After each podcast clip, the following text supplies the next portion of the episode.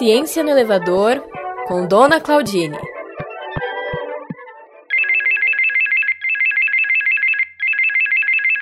Alô? Oi, Dona Claudine. Feliz do céu, tudo bem, querida? Tudo. E a senhora? Ah, tô no inferno, não dá nem para aguentar. Por quê? O meu apartamento aqui, meu quarto, segundo andar eu moro, né, no 23.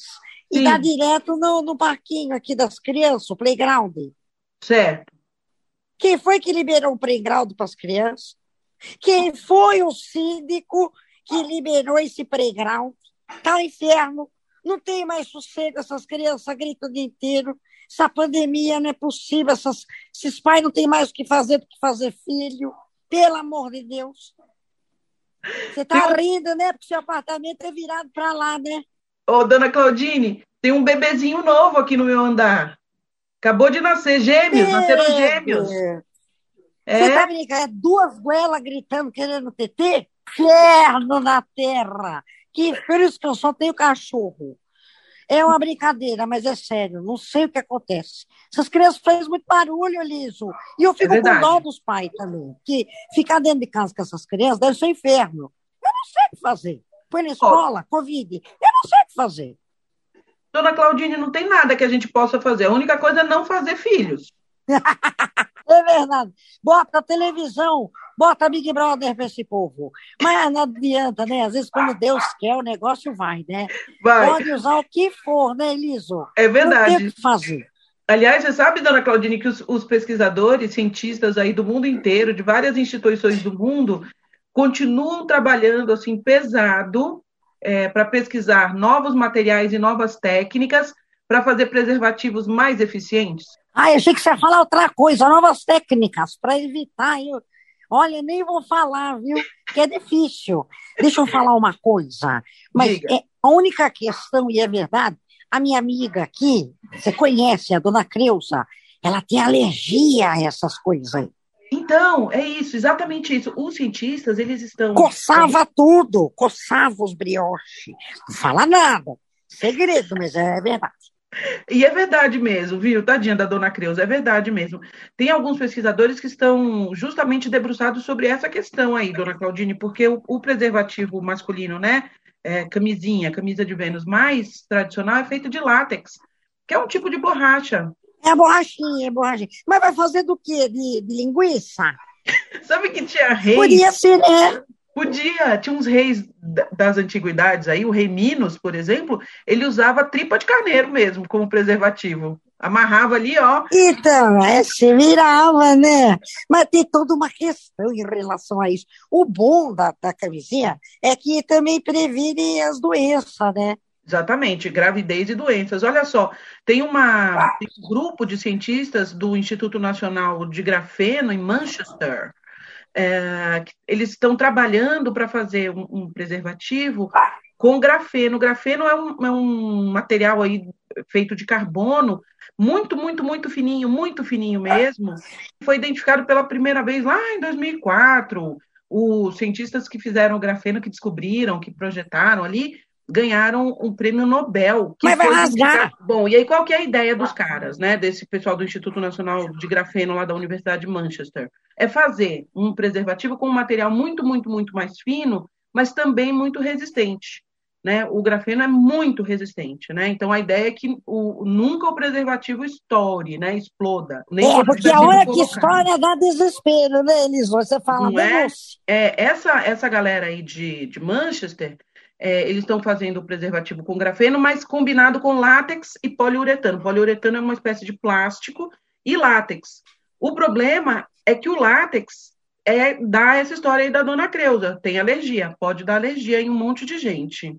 mas E essas aí? coisas não vai ficar caro? Não, a ideia não, a ideia é não ficar caro, pelo contrário, é baratear, né? Então tem um outro grupo que trabalha lá na Universidade de Queensland, na Austrália, que está tentando produzir preservativos, produzir camisinhas com outro material que não é látex, que é super fininho, super resistente, mas que não é látex. Vem de uma grama, é uma colinha que tem dentro de uma grama lá da Austrália, que chama, essa grama chama Spinifex. os indígenas lá da Austrália já usavam Spinifex para grudar outras coisas, para fazer lança. Que maravilha! Legal, a gente pode usar esses Spinifex aí no Pintex e também a gente pode usar na boca dos maridos, que fala muito. Boquinha calada. Passa a Super Maccolor lá e Maccolor era aqui, ó. Silêncio. É legal, tem que pegar os antigos mesmo. Esse Spinfax, por exemplo, ele aguentaria 20% a mais de pressão. Então, se você estica assim, ó, ele é 20% mais forte e não rompe. Tem mais uma ainda, dona Claudine. Cerca de 4,3% da população do mundo tem alergia, a mesma alergia da dona Creuza. Essa alergia. Ah, que é da coceira. Exatamente. E aí tem um outro grupo de cientistas também da Austrália tentando substituir o látex por um outro material chamado hidrogel. Hidrogel é, um, é, uma espécie de gel mesmo, como aquele que a gente passa no cabelo, mas que ele é muito grudento, muito, muito grudento, forma tipo uma película, assim, sabe?